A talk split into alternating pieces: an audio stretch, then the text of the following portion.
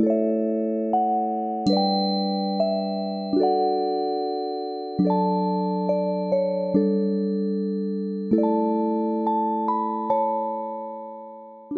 迎来到手心的身心疗愈频道，我是 Cassie，我是 Queena。嗨，我们今天要聊什么主题呢？我们今天要来聊一个很特别的额外延伸的一个主题，嗯 关于权威课题。嗯，为什么你觉得它很特别呢？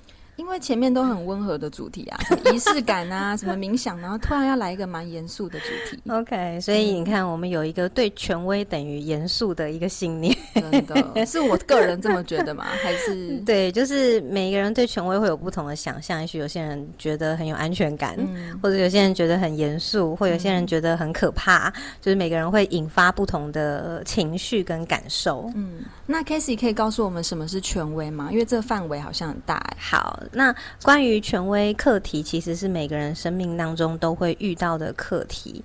好，那所谓的权威课题呢，其实就是，嗯、我们先讲权威好了。如果他先不要把它看成是一个课题，那其实权威就是在我们生命当中可能会出现的某些人或者是某些事。那当我们遇到这些人跟事的时候，我们会被激发出一些情绪或者是反应。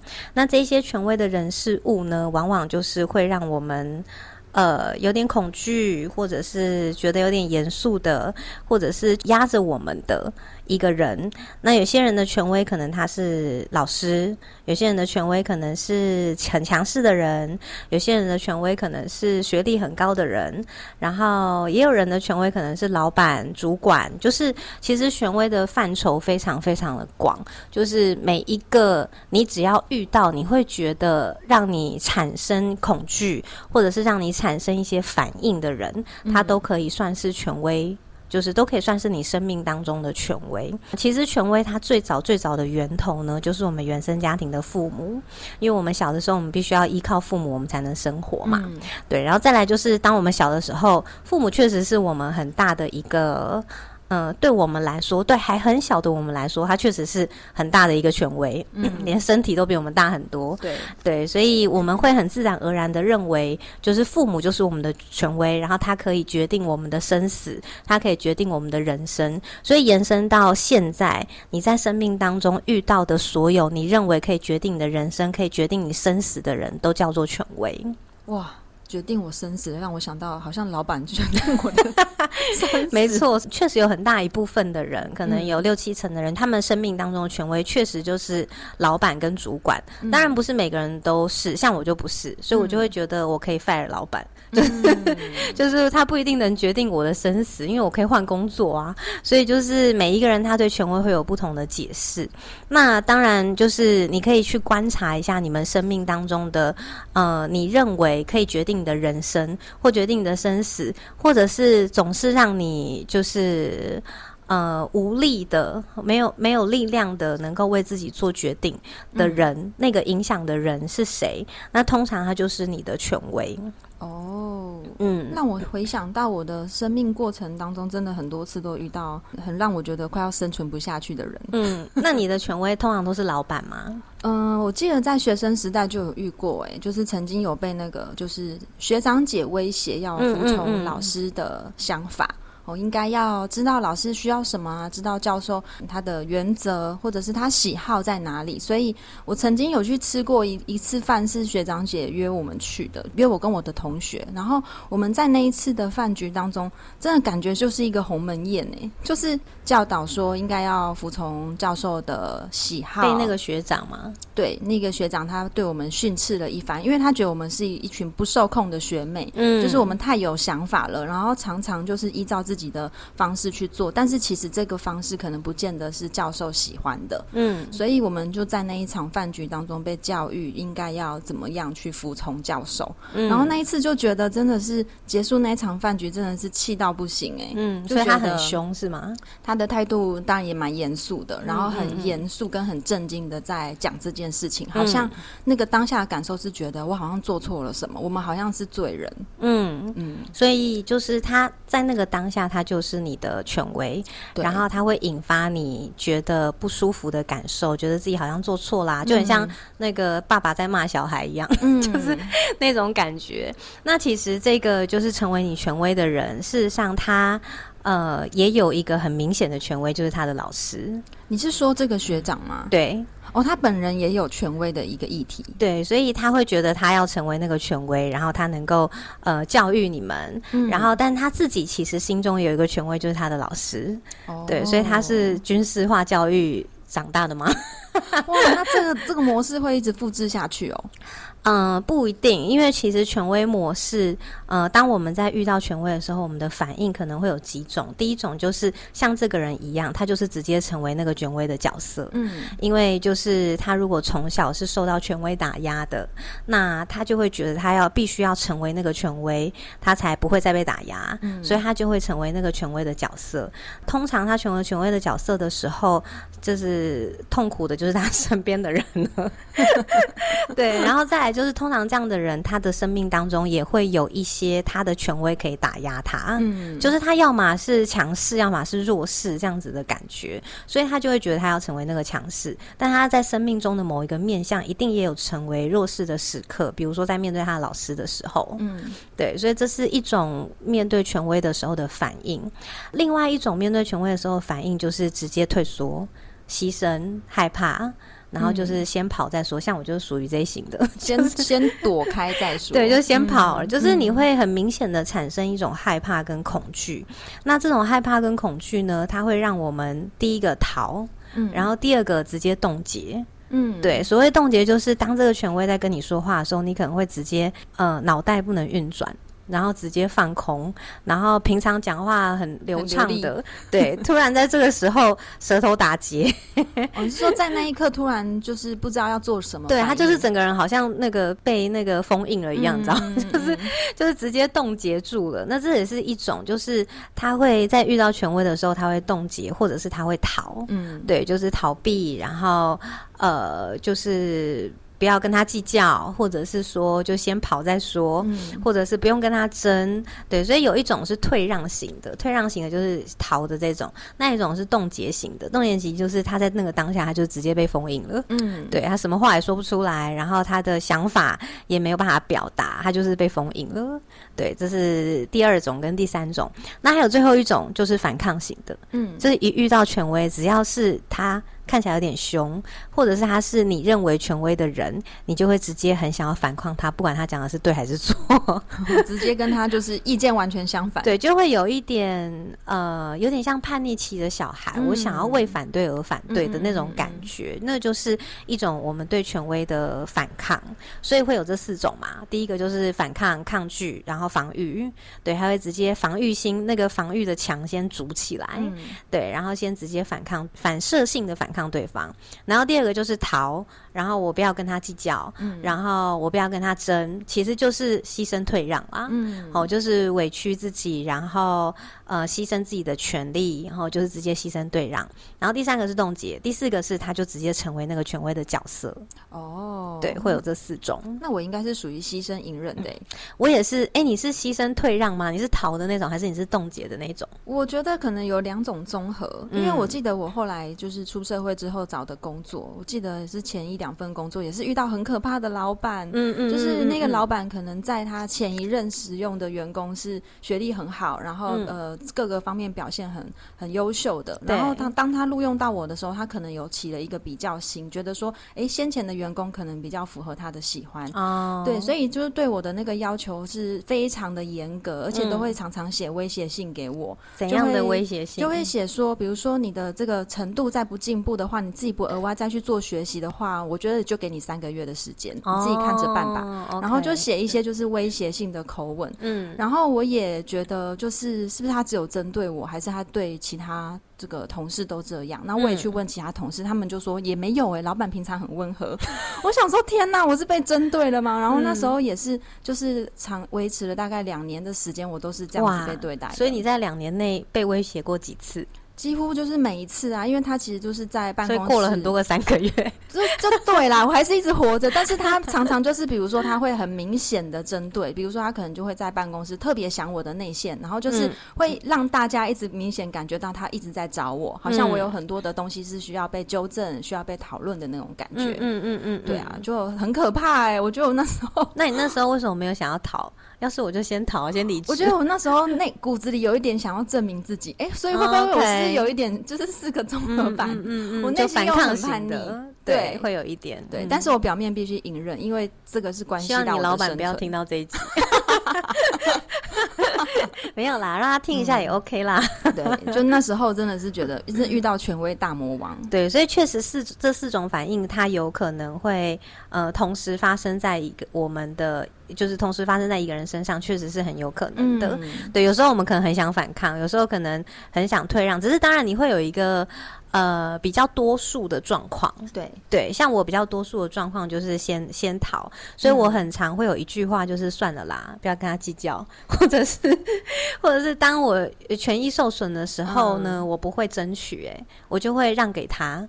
对，像以前我们在嗯，我们以前在卖课程的时候，对，那个时候因为我是业务嘛，所以那个时候我们只要有那个案子上面的强碰的时候，通常我就是让给他。哦，你就不会想说去争，说这是属于谁的业绩？对我就会送他，就是即便那个业绩可能有一半是我的，但是我就会送他。然后在那当下，我还会觉得自己真的非常有智慧。非常大方，很很有魄力，然后连我主管也说：“你真的好有魄力哦！”这就让给他，对，很帅。当下我也觉得我很帅，但走到现在呢，当你进入到身心灵的疗愈的时候，你就会发现，你那时候的行为模式其实就是放弃为自己争取权益。哦，就是一种逃，一种对，其实就是逃啊，就是你不想去争，然后你不想要去，也也不是说一定要争，但是但是我觉得是一种呃争取。嗯，对，然后是一种正义，所以在那个当下，我确实是没有去争取这个正义。嗯，对，就是我会避免这个冲突的场面。嗯，对，所以有权威课题的人，确实有很大一部分，呃，会是呃不太喜欢冲突场面的，因为权威总是会引起冲突嘛。对，嗯。那这种权威是有什么样的原因造成的吗？还是说每个人其实都有权威课题？其实绝大部分的人都有，嗯，那只是他们权威课题的展现模式可能不一样。有些人他是展现在比较凶，只要比较凶或比较强势的人出现，我就会感觉到。有就我就会有刚刚那四种反应，嗯，那就表示比较凶、比较强势的人就是你的权威。嗯，那有一些人是只要职位比你高的人，对，比如说你的主管或者是你的老板，无论他说什么，就算他人再好，我就是会。还是仍然会有这四种反应，那就表示职位比你高的人就是你的权威。那有些人觉得比我厉害的人，比如说我的老师，或者是呃在业界非常前呃非常优秀的前辈哦，就是比你你认为比你厉害的人。那这当你在遇到比你厉害的人的时候，你会有这四种反应，那就表示比你厉害的人就是你的权威。那还有一种是。呃，我观察到在这几年非常明显的，而且绝大多数人都有的权威课题，就是网络。网络是什么意思？网络就成为大家的权威，就是当大家想要知道什么的时候，他不会信任自己的心，他会先 Google。哦所以，Google 大神已经变成各位的权威了，就是有一点像是集体意识或意见领袖对的那种意见。对对对，其实它就是一种集体意识，就是大家会开始，我遇到什么事情的时候，我先 Google，他们不会先问问看自己，他们不会去感受自己的感受，比如说。呃，像我妈妈最近在选那个，她开刀嘛，那她在选医生。那绝大多数人选医生就是会先上网查，对不对？就是诶，哪一个医生评价怎么样？哪一个医生评价怎么样？但是其实客观来说，一个医生他一定有好的评价跟有不好的评价。对，所以你在网络上看到的也不一定是真的。嗯，就是客观上来说，他也有可能是做一些行销。对，因为现在行销都可以写文嘛，所以你很难知道上面是不是真的。但是大家就会相信，就是会相信直接。相信网络上面的这些呃所谓的回大家的回馈，那所以我就跟我妈妈说，你应该要每一间去检查，看看嗯，嗯然后你自己去感受这个医生他能不能够让你有安心的感觉，对，对，然后你觉得他是不是适合你的医师，你要自己去感觉他，而不是看网络上这些人写的。一定有些医生，我相信一定对某些人有很大的帮助，这是肯定是有的。嗯但一定不是每一个人、每一个医生都适合每一个人，就像不是每一个老师都适合每一个人一样。嗯但是当我们已经被这种集体意识已经习惯了，我们遇到什么事情，我们就先 Google 的时候，第一个我们会忘了我们要相信我们自己的心，然后第二个是呃，我们会渐渐失去感觉，嗯对，因为这些感觉通通都不被你自己信任，因为你只信任网络，然后你只信任 Google，所以最后 Google 就变成你的权威，对，然后甚至有没有，它是不是可以决定你的生死，决定你的命运。事情不懂就说会查 Google，，对，是它就是直接决定了你的命运啊！嗯就是你甚至像有些人，他甚至选择工作，我们也会去上网 Google，哎，查查看这间公司怎么样。好不好啊？对嗯，但事实上，其实呃，这间公司的评价一定有人说好，一定有人说不好，对，一定有人在这个公司活得很快乐，可是也有人在这个公司活得很痛苦。嗯嗯嗯就是每一个公司、每一个医生、每一个老师，甚至是每一个场域或者每一个产业，都一定会有好跟不好的一面。对，所以当我们只看到网络上，其实我可以说那就是片面之词，就是你看到的，甚至是你选择相信的。嗯对，那那个就是当我们只选择相信。呃，网络的资讯，而没有真正的问问自己的心的时候，它就会变成我们的权威。这几种权威，它们的源头呢，事实上，我们一开始就说它是来自于我们的原生家庭，就是我们的父母。所以你的父母是怎么呃，从小你是怎么样在权威手底下讨生活的，就决定了你长大之后对会面对什么样的权威。其实我的权威不是老板，也不是主管，我的权威其实是那种很凶跟很强势的人。所以我刚刚说那个碰 case 强碰 case 的事情，其实呢有个很大的原因是因为跟我强碰 case 的那个人，他就特别凶。他是长得很凶，还是态度很凶？嗯，他长得很严肃，然后他整哦个人就是一个很强势的存在。仿佛不可侵犯。对对对对对，类似像这样子。哦然后我就当然就是不能承认的，我心中有一点恐惧。嗯，看到应该会怕吧？对，就是在那当下，但是我当下还是很有魄力的。算了啦，让他。其实、其实是因为我很害怕。对，所以这个这个当然是源自于我原生家庭中，我的父亲他本身就是一个很暴脾气的人。嗯他的脾气是呃非常凶的，然后他会，比如说小的时候，他如果一个不不开心，他会直接翻桌，就真的翻桌，很生气的，有情绪对，然后那个翻桌是桌上所有的菜全部碎在地上的那一种翻桌，就是他的脾气就是说来就来的那一种，然后他也可以在路上。就是任何时间，他也不会看场合，反正任何时间他都可以发脾气。他曾经让我在很多很多很多人面前下跪，你的父亲的那种展现都是比较浮夸式的。对，因为他本身有躁郁症，哦所以所以，但是后来就知道他生病了啦。可是当然，在那个当下，就是他一定造成我们的一些恐惧嘛。嗯那每一个人在生命当中，一定都曾经有过某些跟权威相关的创伤。当然，我的是比较浮夸一点，但我也相信会一定有比我更浮夸的。嗯 对，因为之前我也做过蛮多个权威课题的个案。嗯那他们真的很多人是小时候是受虐的，对，然后有也有很多非常夸张的情节，这边就不多说，嗯。对，但是确实就是每个人生命中都一定有。那当然也有一些人可能是呃没有那么夸张的，嗯。比如说他有可能只是爸爸妈妈比较凶，然后或者是规矩比较多，嗯。对，然后但是他没有像我刚刚那么浮夸的惊吓、惊悚的场面，嗯。对，但是呢，规矩多，这也会形成我们的一种权威。像刚刚那个军事化教育的学长，对，他可能家里面就是规矩多的那一型，而且他的父母应该就会是那种很强势的，呃，很凶的，不能被质疑的规矩多。所以他会觉得他不能质疑老师，然后你们也不能质疑他，哇，对，因为他从小就是在这样的环境当中长大。嗯，那所以像就是你的爸爸是属于那种就是比较 夸张一点，可能因为生病的关系，所以他会有一些这个动作啦，或者是情绪起伏比较大，造成你会想要逃。对，那我的话，我好像是回想到我小时候，我妈妈是属于就是规矩多、比较严格，嗯嗯所以有时候做错事情，妈妈就会比较严厉的处罚，嗯。或者是家里面也会就比如说应该要怎么样，应该要怎么样的规矩，比如说就几点要睡觉啊，嗯。然后几点要把什么事情做好什么的，嗯嗯嗯。甚至我犯错的时候，就是妈妈的那种处罚也是会让小孩子会觉得很害怕的。比如说，可能嗯就是、呃罚跪要举椅子啦，或者是可能会用一些恐吓性的字眼说，你如果怎么样的话，就把你卖掉之类的。嗯嗯这种惊吓的话，会让我自己觉得、天哪，好威胁可怕。的，嗯，嗯，所以就造成我面对权威的时候，我都会觉得你被威胁了我被威胁。对，这通常是会，确实它会延伸。就是嗯我们小时候如果经常被父母威胁，长大之后我就会经常觉得我的权威在威胁我。对，就像小的时候，我一直受到父母的惊吓嘛，嗯就是我爸爸的惊吓啦，所以长大之后，我只要遇到很凶的人，或者是很暴脾气的人，甚至是讲话大声的人，我都不能接受。嗯 对，所以我过往的所有的每一个伴侣都讲话很小声。就是讲轻 声细语那种。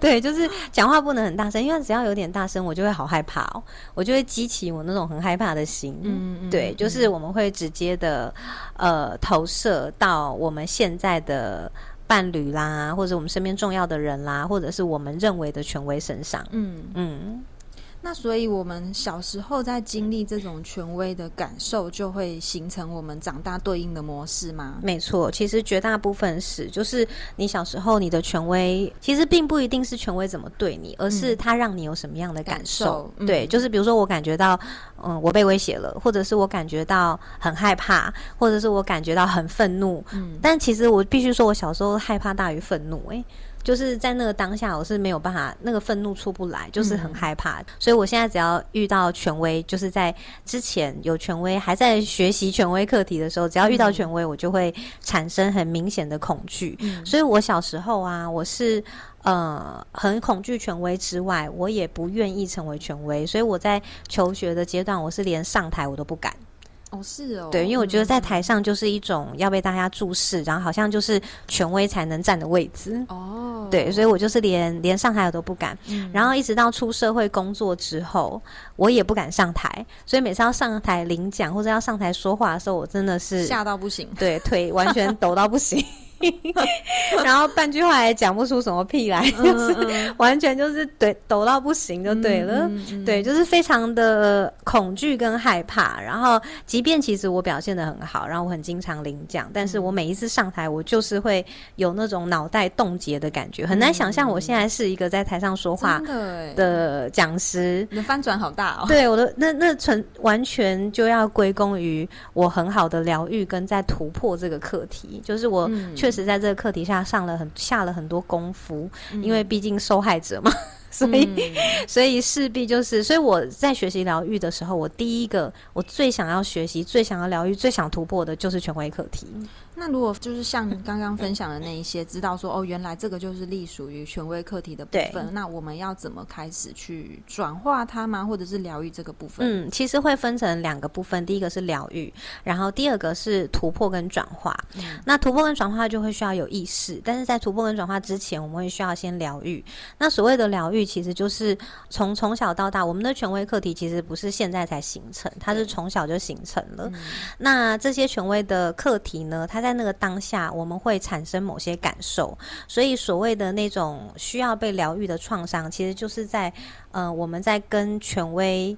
呃，底下讨生活的时候、嗯 产生的一些情绪反应，它冻结在我们的身上了嘛？比如说，我小时候就累积了很多害怕，对，对，那你小时候可能就累积了一些反抗啦，或者是累积了一些被威胁的感觉啦，被批判的感觉啦。那那些感受呢，委屈它就会就会变成一个创伤印记，然后在你的身上。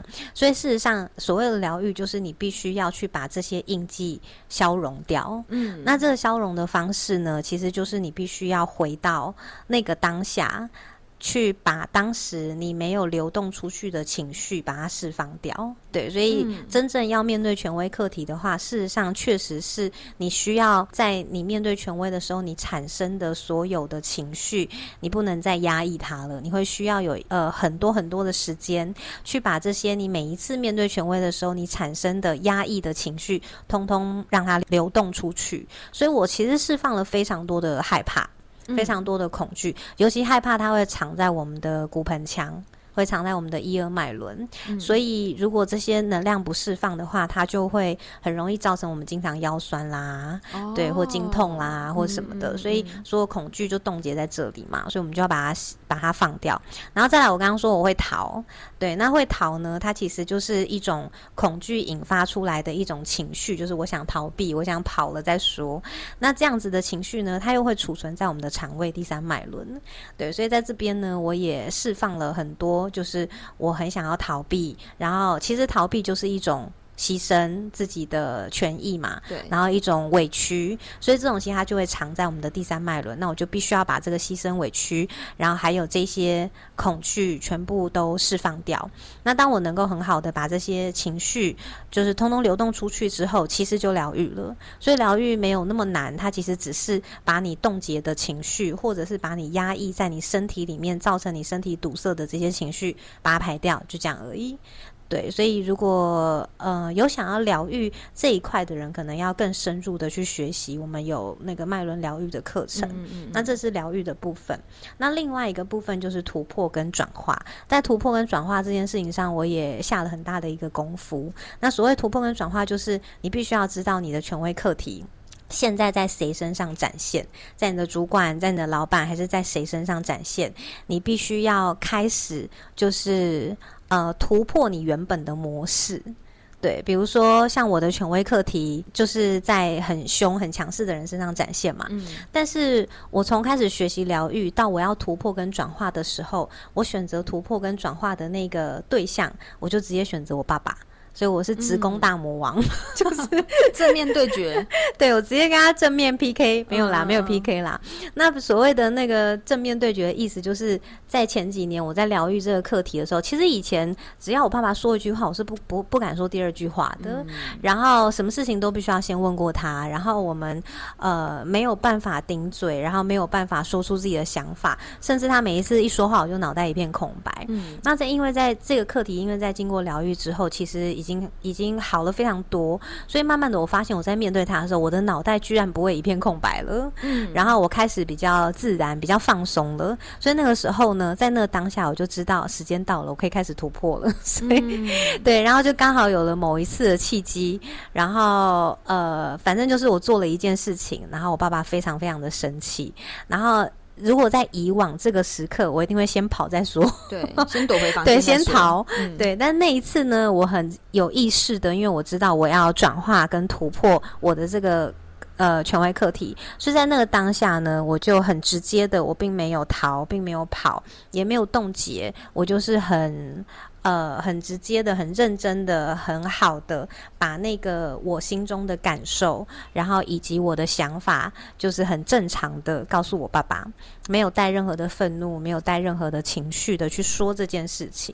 那当然，我可以呃这么做，很大一部分也是因为我前面有先把我那些呃对权威的愤怒啦，或者对权威的委屈感啊，通通都释放掉了。嗯，对，所以在那个当下呢，我就决定我要呃表达我的感受。对，所以我就用了一个比较温柔的方式，因为我爸爸没有办法用一个太强烈的方式，不能硬碰硬。对，再加上我也没有要反抗他，因为我的权威课题他已经被疗愈的差不多了，所以我也不会去跟他硬碰硬，或者是去去挑战他，对，去挑战去挑战他。事实上是不会的，只要你还有想挑战他，那就是这课题还没被疗愈完。对，所以在那当下呢，我就把我心中的感受告诉他，嗯，然后当然呢，告诉他完了以后，虽然我很温柔，但他还是非。常的生气，对，还是气到爆炸这样子，对，然后所以呢，在他我讲完之后，他气到爆炸之后呢，我们就当然就先那个，对对对，先离开现场。那其实，在离开现场那个当下，其实我心里有点开心，因为我觉得天哪，我终于说出我的想法，我终于突破了这个。呃，我不敢对我的父亲说出我想法的这个恐惧。对，对我终于就说出来了，而且我是很温柔的说出来，而不是很很强烈的，或者是很怎么样的这种反抗性的说出来，我是很温柔的。嗯，那你当下脚有抖吗？没有哎、很你自然而然的对。然后呢，但我回到房间之后呢，虽然我讲了，但是我我回到房间之后，我还是认为我需要赶快安抚好我爸爸。嗯但因为那个时候我爸爸在气头上，所以我没办法在那个当下安抚他。但是我必须知道我要怎么安抚他，才能够让他就是比较舒服。对，因为毕竟我的表达。嗯，让他觉得不太舒服嘛。那当然，我会那么急着想要安抚他，很大原因是因为他有忧郁症嘛，嗯所以我我有点担心他会不会就是做出什么事情这样子。所以在那当下回去呢，我就立马拿出我的原型卡，开始抽牌，开始问一下我要用什么样的方式去安抚我爸爸。对，其实那个牌一抽，我就知道，呃，我爸爸气的是什么。其实他气的不是这个事件，对，他气的是，呃，我们在做某些决定之前没有先跟他说。他是那个感感觉的问题，对，因为他觉得他是这个家的一家之主，对，然后他是权威，所以我们不管做什么事情，我们都要先问过他。嗯，但是我们当下，我跟我妈妈做了一个决定，没有问过他，所以问题不出在于那个决定，而是我们要做这个决定之前，没有先跟他说，嗯然后没有先问过他的意见。所以，因为我一抽那个牌，就是他的掌控，跟他觉得他。是一家之主，然后我们应该要呃询问过他的意见，才能够做决定。所以我就知道我踩到他认为他是权威的那个线，同样也是他自己的权威课题。对，所以那个冷静了一个晚上之后呢，我隔天呢就传了一封漏漏等的 的那个赖的讯息给他，嗯就跟他道歉，然后让他知道说，其实就是我当时会说出那个感受其实是什么。那我也告诉他，事实上这个家就是他是最重要的人，嗯。因为他这是他重视的嘛，嗯。所以我们要很有那个很聪明的告诉他，嗯。这个家他是那个最重要的人，嗯。所以事实上呢，就是我也跟他道歉，我我们就是没有再问过他，就做了这样子的决定。但，我们做这样的决定也有我们的原因，我们也是为了这个家好。嗯但是，就是我仍然是让他知道，就是我跟他道歉，并不是因为我们擅自，就是我们做了这个决定而跟他道歉，而是因为我们没有，呃，先跟他讨论，让他觉得他的权威的位置，呃，让他有点不太舒服了。我为了这件事情，让他的情绪不舒服这件事而跟他道歉。嗯对，然后当然就撒撒娇啦，这样子。嗯，对，诶以前我是不会跟我爸撒娇的，不可能。哇你的翻转还真大，对，怕都怕死了，还撒娇。对，然后呃，后来反正他看了一天也没回我，但隔天他就回了啦。隔天他就好啦，没事了这样子。对，所以就顺利的完成了这次的突破。哇，那是要刚好你有一个机会可以，你只要有意思，就有这个机会。你只要哦有意识，你想要突破这个课题，你想要开始就是有意识的改变你原本的反应，就是我原本反应是逃嘛，嗯那我现在想要说出我自己的想法，你只要有意这有这个意识，他就会给你一个机会。嗯宇宙就会给你一个机会，但是你要突破之前，一定要先疗愈，否则你会带着你的情绪，然后去面对你的权威。这个时候，你的突破呢，反而就是呃加深了你们之间的裂痕。哦，因为 你带着是在一个情绪下做的，好像不是那么明智的。对，因为嗯。因为你还带着你对他的所有从小到大的情绪投射，在对他说这些话，嗯。所以那个突破呢，它看起来更像是一种反抗，更像是一种你的抗拒，嗯。更像是一种你的报复或者是什么的，就是它会是一个更深的一个情绪上面的宣泄。嗯。对，所以你一定要先疗愈过后，把这些情绪通通流动走了。直到你觉得你在面对这个权威的时候，你已经不再有情绪的时候，你就可以开始做这个有意识的开始做这样子的突破跟转化。那真的我，我在做完这个突破跟转化之后，我跟我爸爸的关系有确实有一些更好。就是有一些冥冥之中的一种，我觉得能量上确实不太一样。嗯，嗯就是就是呃，我们的相处没有变啦，就相处还是一样，但是你会感觉到那个我们之间的情绪或我们之间的感受，或者是我们之间的关系有更 close 的感觉。对，但相处的模式是没有改变的，所以其实突破并不一定需要去呃改变相处模式，而因为这个相处模式是你们两个长期共同建立来来的嘛，所以相处模式其实没有什么改变，但只是我对他的感觉变了，然后他对我的感觉也变了，所以我们之间的整个那个能量感其实就有很大的、很明显的变化。嗯，对。哇，我觉得你的那个案例真的好经典哦！对，花了一段时间，然后有意识的去觉察到自己可能有这个议题，再来我的反应是什么，然后再来我可能要开始疗愈自己，应该也是疗愈了很久的一段时间，并且释放了很多，对，非常长一段时间的一个一个过程。当然，我相信一定有人不需要像我这么这么长的时间，他就可以很好的疗愈跟很好的去突破，因为每个人的状况是不一样的。但是我。觉得这个当中呢，最重要的还是我必须先觉察到我有权威的议题。对对，那所以这个觉察，你一定必须要从你的生活当中，我们对权威的反应，有可能是，比如说我们前面有讲到，我们可能是也成为权威的那个角色，或者是我们是逃牺牲，或者是我们是冻结，然后或者是我们是反抗，对对，会有这几种。那当然还有一种没有讲到的，就是我们也有可能会对权威产生依赖。这也是一种权威课题哦，依赖哦，对，就是，